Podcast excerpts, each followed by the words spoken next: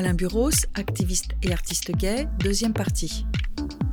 Dans cette deuxième et dernière partie, Alain Buros et son ami Maxime Jorniak nous racontent les toutes premières Gay Pride émergentes à la fin des années 70, le premier festival de films gays et lesbiens à l'Olympique Entrepôt, dans le 14e arrondissement à Paris, et les émissions d'Alain Buros, L'œil du cyclone et la nuit gay sur Canal+. Pour la première fois dans l'histoire de L'œil du cyclone, une émission en direct. Depuis la place de la Nation à Paris.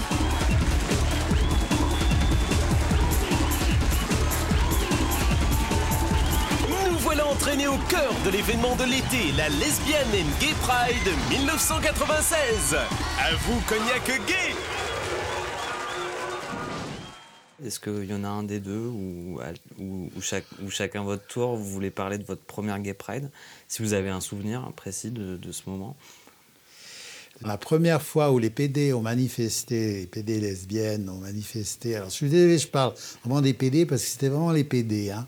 Les filles, elles étaient plutôt en deuxième ligne et ça, c'est quand même. Euh, euh, j'espère, enfin, je pense qu'il y a eu vraiment du travail depuis, mais c'était quand même une parole majoritairement masculine. Et les lesbiennes, je crois qu'elles essayaient plutôt de, d'exister au sein du mouvement des femmes, ce que je peux tout à fait comprendre parce qu'elles étaient peu audibles parmi les mecs. La première manifestation dont j'ai souvenir, qui était une manifestation autonome, c'est-à-dire qui n'était pas dans le cadre du 1er mai, qui était la grande messe euh, de, de la gauche extrême gauche, c'était en 77, ça devait être en avril, et c'était une manifestation qui avait lieu dans l'est de Paris, qui était faite par le, mouvement des femmes, et nous, les PD, on s'était agrégés à ça, le GLH. Il y avait essentiellement beaucoup de féministes et puis il y avait un cortège de, PD.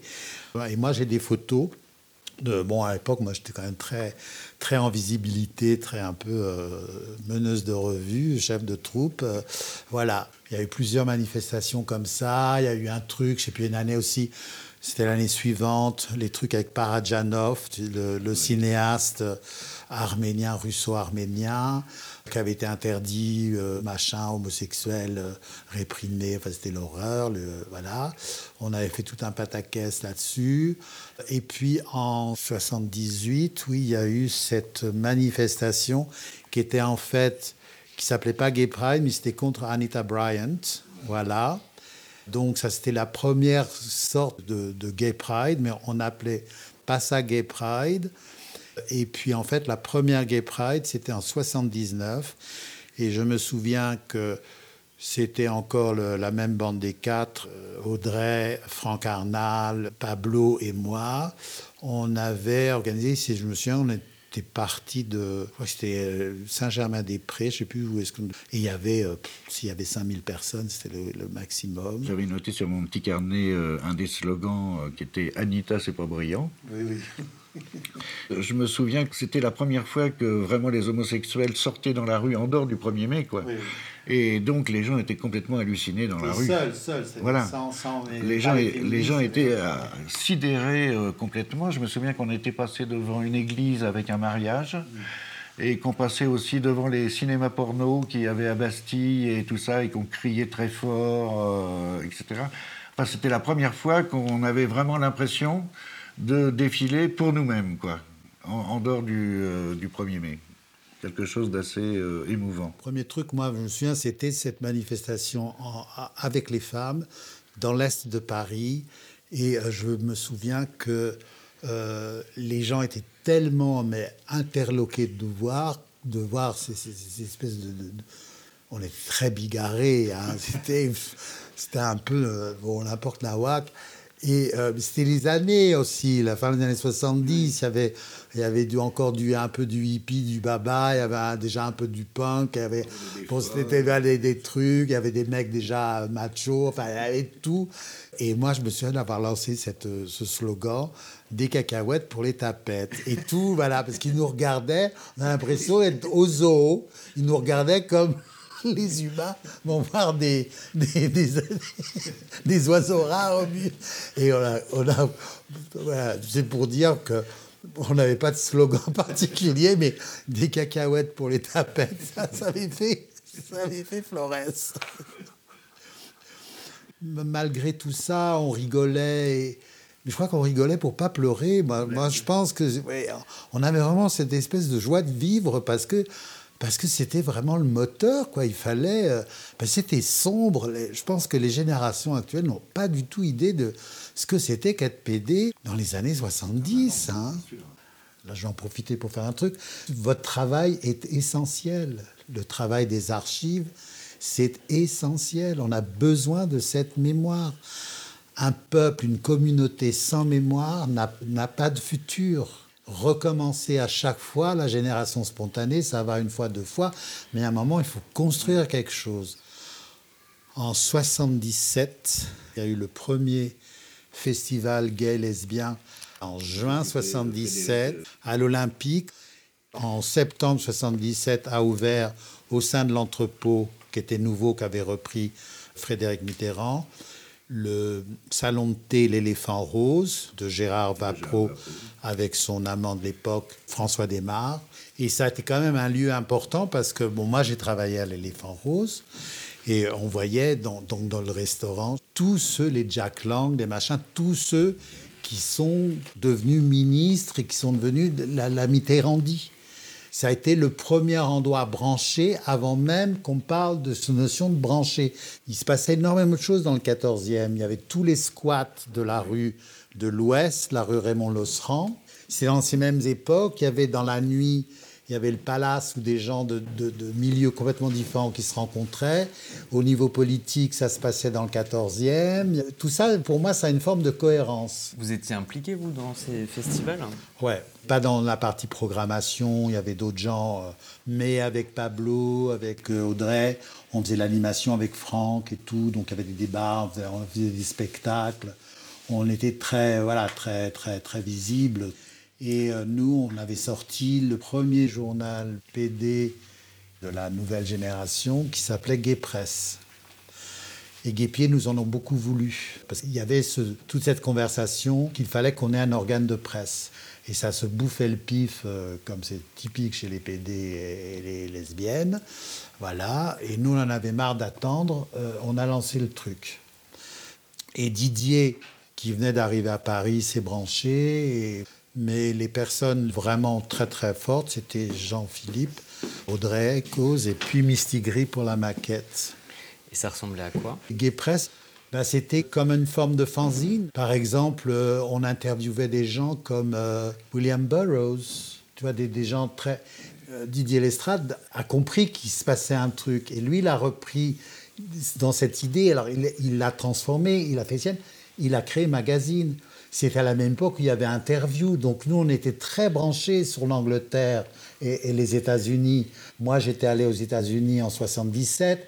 J'allais à Londres, comme j'avais vécu à Londres, j'y allais régulièrement. La France était vachement en retard. On avait des liens avec les Royke Flicker, les, les PD rouges à Amsterdam, des, des, des, PD radicaux à Berlin. Euh, Alors après arrive l'épisode du guépier, donc. Ça se passe en effet à l'entrepôt. Ça fait un moment que euh, nos, amis euh, Jean Le Bitou, etc., euh, préparent le lancement d'un journal. Le guépier qui a été retrouvé par Michel Foucault. Toutes les discussions autour de la création du journal, ça a duré des mois et ça se tenait dans l'appartement collectif où habitait Jean Le Bitou, rue boulevard de Charonne. Pour faire la photo, ça s'est fait à l'Olympique Entrepôt, dans le, à l'éléphant rose, dans, dans, le café, voilà. Et donc, euh, on se retrouve à une petite bande, comme on se retrouvait donc euh, assez souvent euh, là-bas dans, dans, cet endroit. Et on met en place la couverture du numéro 0 de Guépier. On trouve cette idée, bon, qui est celle de reproduire la Marseillaise de Rude qui a l'Arc euh, de Triomphe, où il y a quelques personnes qui sont là euh, en avant et qui vont se battre euh, pour le futur. Et donc, à l'époque, j'écrivais un petit carnet, mais ça fait déjà un petit moment, à vrai dire, que j'écrivais. Et j'ai retrouvé donc ce que j'ai écrit sur cette soirée. Flash, champagne, nuit blanche, y en a marre. Bleu de travail à l'envers, assorti de perles rutilantes, patch de Bowie et badge gay punk, short large d'un immaculé blanc colonial, gants noirs, P38 imité rageur, collant sombre de terroristes renforcés de lunettes de soudure, bouche grimaçante, tennis et chaussettes de sport, détermination. Ça, c'était ça, c'était moi, tel que j'étais euh, habillé, qu'on a dans la couverture. Le tout, posture tordue, entre Pablo Rui et François Desmar, y ajouter Kevin Kratz, nu sous ses boas, Jean-Louis Chapoté, Jean Le Bitou, portrait politique en veuve noire, et l'égérie Sister Twee, drapé de rouge en équilibre, longue perruque filasse, l'épée n'est plus qu'ombrelle. Didier était parti avec sa tête de mort sous le bras, Maxime ôtait son haut de forme, Claude prenait un taxi les lèvres roses, chacun revenait straight, dont moi avec mes jeans épinglés. C'est vrai que c'était punk en fait, ce truc, Ah oui. avec des bouts de ficelle, les gens, enfin, c'était folissime quoi, ce qu'on avait fait. Voilà, ça c'est le numéro zéro de Guépier. Et moi, après, j'ai- moi j'étais déjà rentré dans ma période euh, punk, euh, surtout au niveau musical, et je travaillais euh, à Europe numéro 1, où je commençais à faire des, des émissions qui me prenaient beaucoup de temps. Donc j'ai commencé à moins militer, même si je continuais à m'intéresser à tout le mouvement qui s'appelait pas encore euh, LGBT. Et après, je suis rentré à Canal+. Et à Canal+, euh, je militais euh, plus vraiment, même si j'allais à tous les événements qui pouvaient y avoir. Mais ma façon de militer, après, c'est devenu surtout par l'image. Une des premières choses que j'ai fait quand je suis rentré à Canal+, où je m'occupais des, programmes courts et où j'avais une entière liberté, j'ai pu acheter euh, les courts-métrages de Kenneth Sanger, euh, diffuser le, le chant d'amour euh, de Jean Genet, euh, et dans un des premiers euh, du cyclone, passer un numéro euh, spécial sur Nelson Sullivan, pour ceux qui connaissent. Ça, la période, c'est 84, puisque je suis rentré euh, à Canal tout au début, en fin 84. hein, et euh, j'ai commencé euh, L'œil du cyclone en 91. Donc je crois que Nelson Sullivan, ça devait être 92. Voilà. Et au bout d'un moment, je me suis dit vraiment, il faut faire quelque chose. J'ai l'impression qu'au niveau de l'image, il se passe quand même pas grand-chose à la télévision, alors que le mouvement gay avait commencé quand même à bouger euh, sérieusement. Donc j'ai fait un œil du cyclone spécial Gay Pride. Donc on est allé euh, chercher des images des Gay Pride un peu partout dans, dans le monde. L'émission était euh, présentée par Alex Taylor qui faisait un appel pour participer à la Gay Pride puisque l'émission était diffusée euh, à 13h, 13h30. Et donc, il faisait un appel en direct euh, à la télé pour qu'on se retrouve euh, tous à la Gay Pride donc de juin 94.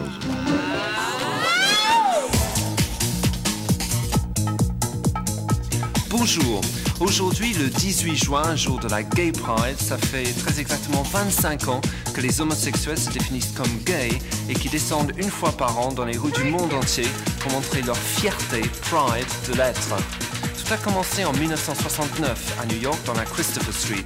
Depuis des années, les homosexuels qui se retrouvaient dans les bars de cette rue avaient été la cible d'attaques non seulement des voisins, mais aussi de visites fréquentes de la part de la police métropolitaine. Eh bien, le 27 juin 1969, un petit groupe de machos, de folles, de travelots et de gens qui jusque-là n'avaient jamais songé à le dire à qui que ce soit et qui se trouvaient par hasard dans un bar qui s'appelait le Stonewall Inn, à l'occasion de la énième descente de la police, ont décidé qu'ils en avaient ras-le-bol et ils se sont battus. Les émeutes ont duré trois jours, trois jours pendant lesquels les gays ont décidé que désormais ils seraient surtout et avant tout visibles. Aujourd'hui, 25 ans après les émeutes de Christopher Street, les homos, les queers, les maricones, schwulen et finocchi du monde entier descendent dans la rue pour montrer qu'ils sont là. This, this is something special for you. Me suis dit vraiment, il faut qu'on fasse euh, mieux et on va essayer de faire une euh, nuit gay. Donc j'ai été proposé euh, l'idée à mes directeurs bien-aimés, Pierre Lescure, Alain de Greff. Ils ont dit oui tout de suite. Et c'est comme ça que l'aventure de la nuit gay a commencé. Et quand on a voulu faire la nuit gay, on s'était dit qu'on allait ouvrir la nuit avec une chanson d'un chansonnier qui s'appelle Robert Roca, euh, qui date euh, des années 50, que je ne connaissais pas bien évidemment, que j'ai- découvert euh, sur le tard. Et je crois que je l'ai découvert d'ailleurs au piano zinc. Je crois que c'est là que je l'ai entendu pour la première fois et j'ai adoré cette chanson. Donc à partir de cette chanson, on a voulu demander à quelques personnes célèbres d'in- d'interpréter les, les personnages. Alors on avait fait un repérage dans la ville de Condom, qui est une ville dans le Gers. À cette époque était déjà euh, malheureusement le, sida et, euh, et donc l'usage du préservatif. Et donc on voulait, faire, le tournage. La ville qui avait été choisie dans ce pays-là, c'était la ville de Condom. On avait rencontré le maire, on avait rencontré euh, plein de gens et tout. Tout le monde était d'accord pour, pour le faire. Le problème, c'est que quand on a commencé à demander aux gens célèbres de participer, là, ça a été un échec total. Il n'y a eu que deux personnes qui nous ont donné euh, leur accord. L'un s'appelle euh, Dreyfus, l'acteur, et l'autre euh, Jimmy Somerville.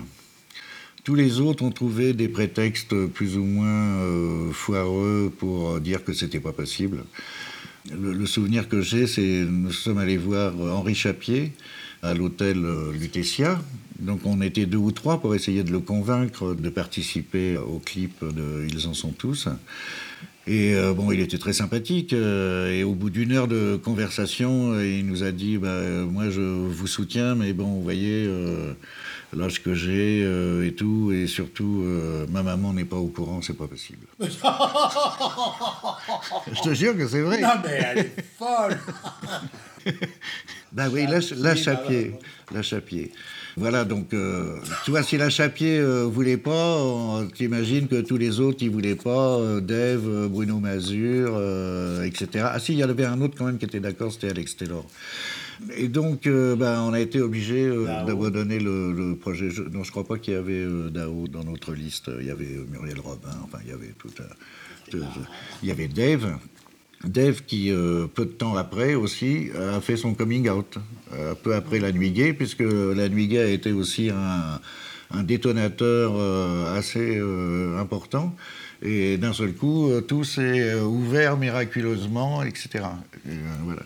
Alors cette, cette Nuit qui était donc toute la nuit sur Canal+, mais encryptée, euh, donc a battu tous les records de nuit qu'il y avait eu avant euh, à Canal, puisque le record avant c'était une nuit de Johnny Hallyday, et que euh, au niveau non et au niveau des sondages, donc on nous a dit la nuit gay a enculé de Johnny Hallyday. Donc ça a été un, un gros succès. Je me souviens que pendant la diffusion de, de cette nuit, donc nous, on n'était pas à l'antenne, c'était enregistré. On avait fait tout le tour de Paris. On avait été entre autres au centre gay et lesbien qui avait rue Keller à l'époque. Ils avaient vidé tout, le centre, mis des chaises et tout, et il y avait tous les gens qui, qui étaient là. Le centre était plein de gens qui regardaient la nuit gay. Moi, c'est euh, mon acte militant, entre guillemets, le plus fort que j'ai fait. Parce que je pense que c'est là où euh, on a touché le maximum de personnes. On a essayé de parler de tout ce qu'on pouvait, euh, aussi bien des folles, de l'histoire de l'homosexualité à la télé, de, au, au cinéma. On a diffusé euh, du porno euh, gay pour, la première pour la première fois. Euh, bon, on a vraiment fait euh, tout ce qu'on pouvait faire à l'époque. C'était pas un film porno, c'était des extraits de films. À vrai dire, le film porno, nous, on voulait faire un portrait de ce célèbre euh, pornocrate Cadino. Donc on avait été le voir aussi pour lui proposer de, faire un documentaire à, à l'époque pour montrer, parce que ce qui, nous semblait le plus intéressant dans le cinéma euh, porno gay français, à l'époque, c'était Cadino. Euh, eh bien, il avait dit non. Et euh, il nous avait demandé beaucoup, beaucoup d'argent et euh, on n'en avait pas suffisamment pour le porno euh, et tout ça. Et donc, on n'a pas pu le faire. Donc, on s'est rabattu sur une espèce de best-of qu'on a construit nous-mêmes en piratant des cassettes porno euh, personnelles que nous avions les uns et les autres et en, en gardant quelques scènes et faire un petit medley. De bide et de Voilà, c'est- ça. Peut-être que ça serait bien que euh, dans un autre podcast, ce soit d'autres gens qui racontent euh, cette aventure extraordinaire de, la nuit gay, parce que c'était quelque chose d'extrêmement collectif. Euh, parce que moi, quand j'ai commencé à travailler là-dessus, j'ai voulu travailler avec une fille. Je voulais que ce soit égal. Donc j'ai demandé à quelqu'un que je connaissais depuis longtemps, qui était euh, la femme de notre ami Gérard, dont nous parlions euh, au début, qui s'appelle Joël Matos. cette émission, on a mis un an quand même à la préparer, hein, et avec des dizaines de, gens euh, et tout ça. La date, euh, si je me souviens bien, je crois que ça devait être le 25 juin 1995. C'était la veille de la Gay Pride. C'était la veille de la Gay Pride, avec évidemment, pareil, euh, lancé la Gay Pride. Et en 95, la Gay Pride a explosé. Et alors, il y a aussi l'histoire du générique de la Nuit Gay. À cette occasion, donc, euh, Joël a réussi à convaincre, mais ça serait mieux que ce soit elle qui vous le raconte, comment elle a réussi à récupérer la fameuse bande euh, de Ménie Grégoire, son émission euh, L'homosexualité, ce douloureux problème. On entend pour la première fois les homosexuels, hommes et femmes, envahir la tribune et crier liberté, liberté, arrêtez de parler de notre souffrance, etc. Voilà, le jour se lève. La nuit touche à sa fin. Une nuit pour faire avancer le schmilblick. La nuit gay, c'est comme un ghetto qui se saborde. Oui, mais moi je trouve que vous n'allez pas assez loin. Enfin, imaginez que l'homosexualité devienne un modèle social. Eh bien, euh, je, ne sais pas, nous nous serions très vite par produit. Enfin, enfin, je sais pas, il y a tout de même là quelque chose. Il y a une norme, une norme de vie. Euh, il y a tout de même une négation de la vie et des lois de la vie dans l'homosexualité. Je pense tout de même qu'on peut répondre ça sans blesser personne, il me semble. À vous la salle alors on parle de l'homosexualité d'une façon absolument horrible, comme s'il fallait la justifier, comme si l'hétérosexualité était quelque chose de naturel. Alors on sait maintenant parfaitement que tout individu est bisexuel, qu'il n'y a pas de détermination sexuelle autre que sociale. Autre que sociale. La seule question on n'entend plus rien, arrêtez, on n'entend plus rien. Elle a posé sa question. Évidemment, Freud a établi une bisexualité originelle, mais il nous a pas dit qu'on allait rester bisexuel jusqu'à notre mort et qu'on n'allait pas se reproduire. Il nous a, il nous a donné le moyen de choisir un sexe. Hein. Nous avons d'ailleurs ici, dans, l'Assemblée, euh, un travesti qui a choisi un autre sexe que le sien. Eh bien, je vous assure, ce qu'elle nous a dit tout à l'heure n'était pas en ballon. Hein. Elle n'arrive pas à vivre. La question qui se pose à propos de l'homosexualité, c'est la question de la homosexuels et non pas la question de eh pourquoi est-ce qu'ils le sont devenus. Nous la posons. Moi, je, tiens à poser les deux questions. Savoir pourquoi ils le sont devenus intéresse beaucoup notre public et beaucoup des parents qui ont des enfants. Mais on peut poser la question de la répression. Qui veut parler de la répression? Lançons la répression. Qui veut parler? Il y a des mains qui se lèvent partout. Euh, les homosexuels semblent souffrir de répression. Qui nous disent la répression de l'homosexualité, on pourrait poser la question de savoir quelle est l'influence justement des familles coercitives sur la fabrication des homosexuels. Ça, c'est une euh, très belle, euh, très belle question. Quand, quand vous dites ça, d'ailleurs, vous avez une prise de position personnelle. Vous, vous semblez croire, comme moi, que c'est tout de même pas un bien d'être homosexuel. Vous accusez les familles d'avoir rendu des gens homosexuels. Et je vous suis totalement, car je pense que les familles sont dans le coup. Là-bas, s'il vous plaît, le micro. Bon. Alors moi je voudrais continuer à propos de la coercition familiale, que, que cette coercition oblige les jeunes enfants, les jeunes garçons et filles à être hétérosexuels et qu'il faut partir, quand on veut parler de la sexualité, de la bisexualité. On est tous bisexuels et qu'il faut prendre ce point de départ sur la sexualité. J'aimerais demander aussi à monsieur le psychanalyste ce qu'il entend par attitude virile en amour et vis-à-vis de la femme, vis-à-vis de, l'homosexualité. Et j'aimerais très bien ce que c'est, les femmes aussi. Euh, mais si, si vous posez la question, vous m'étonnez tout de même. Vous savez bien que ça existe. Vous savez bien que les femmes heureuses sont celles qui rencontrent des, hommes qui les ont satisfaites. Voyons. Ben évidemment. on n'entend pas, Claudia, on n'entend pas la personne qui est là. Je voudrais donner la parole à Monsieur Baudry qu'on n'a pas encore entendu. La revue Arcadie. Alors, pourquoi est-ce qu'on ne donnerait pas la parole à Monsieur Baudry? On l'a demandé de venir pour témoigner, justement. Allez-y. Il est bien difficile de répondre valablement à tout ce qui a été posé comme question. Mais, mais je voudrais surtout dire ceci. Je voudrais aussi bien le dire à ceux qui sont dans cette salle qu'au paraît-il quelques 2 millions d'hommes et de femmes de France qui en ce moment écoutent cette émission à la radio chez eux? Mesdames, Messieurs, autour de vous, au milieu de vous, dans votre famille, dans votre entourage professionnel, dans votre village, partout, il y a des homophiles que vous ne connaissez pas. Il peut y avoir le préfet de votre département, il peut y avoir le curé de votre paroisse, il peut y avoir votre frère. Parfaitement. Oh là là, écoutez, je suis, je suis un peu désolé du bruit de la salle qui nous permet pas de continuer. Vous voyez à quel point le débat est passionné, mais nous continuons quand même bravement.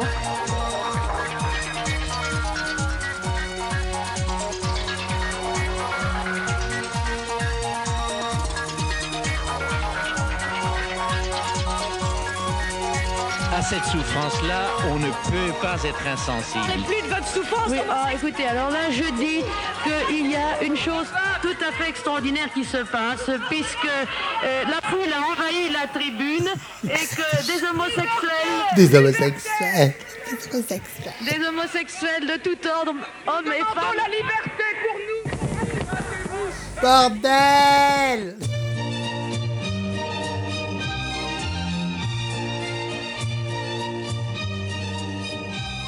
50 ans. Le chemin parcouru. 50 ans. Et je veux dire, la génération d'Alain et de moi et de plein d'autres, on a grandi là-dedans. C'est vraiment euh, hallucinant d'entendre ça. Ça nous fait rire. Mais à l'époque, c'était terrible. C'était terrible. Mais je crois que ça me faisait rire déjà à l'époque. C'était rire pour ne pas mourir. Après ce grand succès de la nuit gay, on a essayé l'année d'après de refaire quelque chose en direct. Donc on a fait la Gay Pride en direct. Ça s'appelait À vous Cognac Gay.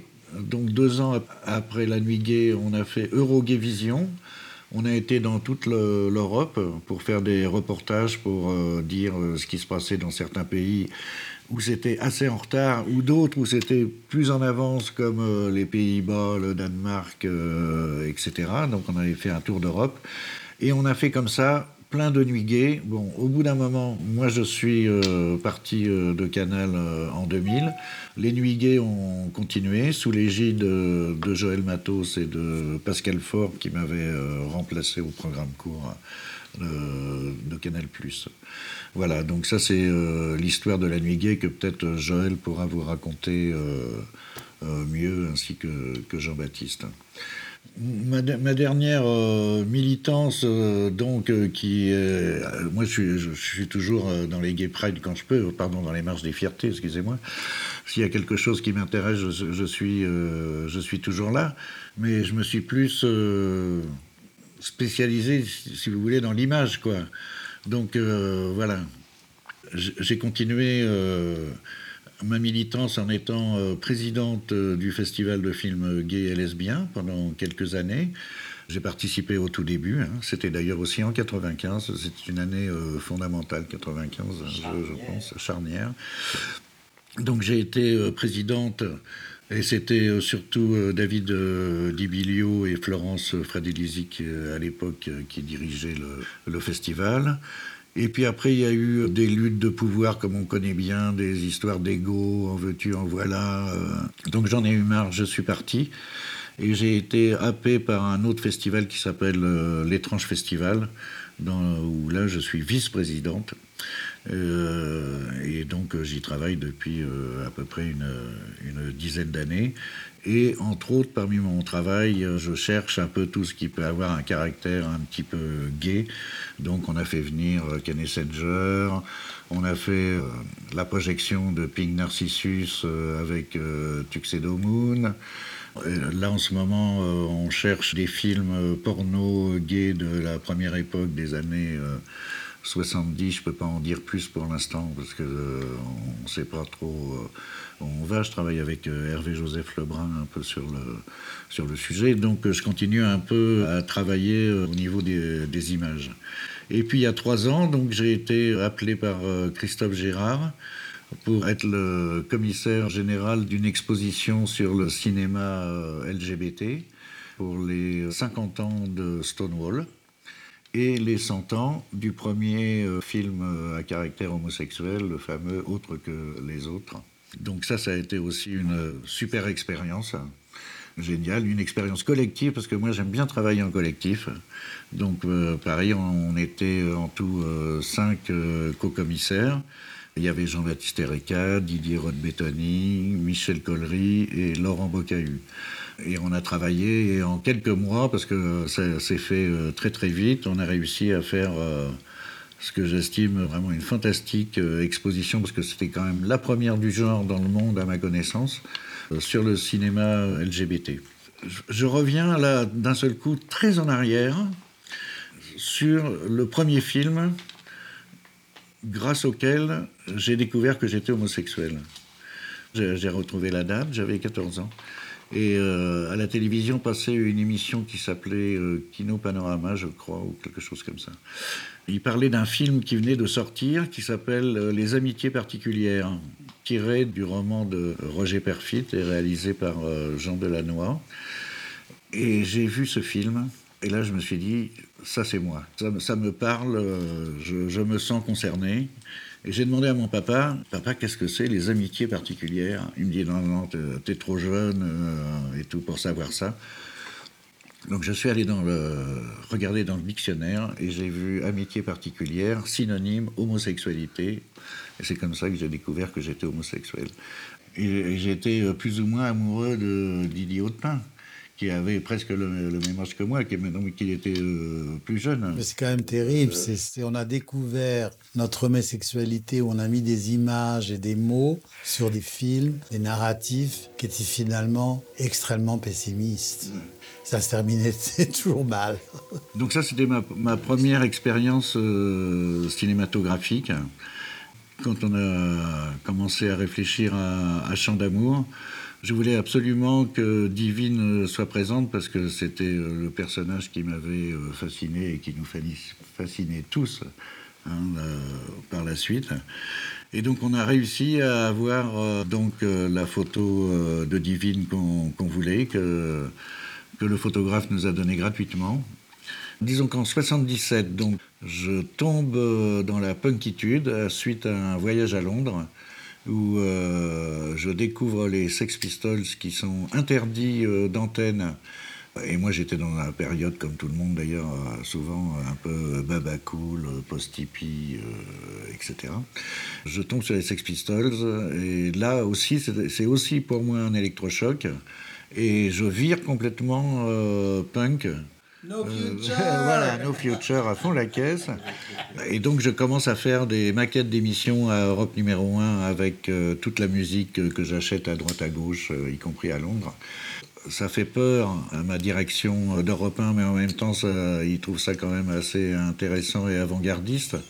Donc petit à petit, je deviens réalisateur de Pierre Lescure, réalisateur de son émission de rock. Donc je me branche à fond là-dedans. Et euh, Pierre Lescure, euh, quand il est appelé à Antenne 2 pour faire Les Enfants du Rock, fait appel à moi pour créer euh, une émission un peu punk new wave, aussi bien au niveau de la musique qu'au niveau des images. J'ai fait un petit disque aussi, petit disque avec une amie à moi qui s'appelle Nini Raviolette. Et dans l'émission que je fais qui s'appelle Haute Tension, à un moment, donc, on diffuse ce clip de Nini Raviolette. Et c'est moi qui ai fait les paroles, et ça s'appelle, ça ne vous étonnera pas, Suis-je normal? Moi, je t'ai toujours connu avec énormément de musique. J'étais fasciné le nombre de disques que tu avais. Et, toute cette musique qu'il y avait, alors c'était vraiment de la pop rock. Je me souviens de ta grande passion pour euh, Elton John. Tu étais venu à Londres avec une trompette. Voilà, où moi j'avais, j'avais reçu, on avait fait une soirée complètement travelo et tout et tout. Et j'étais fasciné euh, dans, chez toi, quand on allait chez toi, tu habitais dans ce loft magnifique euh, rue Pasteur, ce petit loft, et, il y avait toujours cette musique. Euh, je me souviens, mon premier acide, c'est la merguez qui me l'a fait gober. Où on est allé voir 2001 l'Odyssée de l'espace. J'ai rien compris C'était donc en 75. Mon premier acide, et ça a été un truc avec cette musique, ce machin, c'était. C'était extraordinaire. C'était pas destroy, c'était dans un souci de recherche, d'expansion de soi, de, Et il y avait quand même une sorte de, de- de- de- d'attention à l'un à l'autre. C'était, je sais pas, c'était. euh, non, moi, je, moi, j'ai des souvenirs merveilleux avec toi, Alain. Merci, Maxime. Oui, c'est vrai.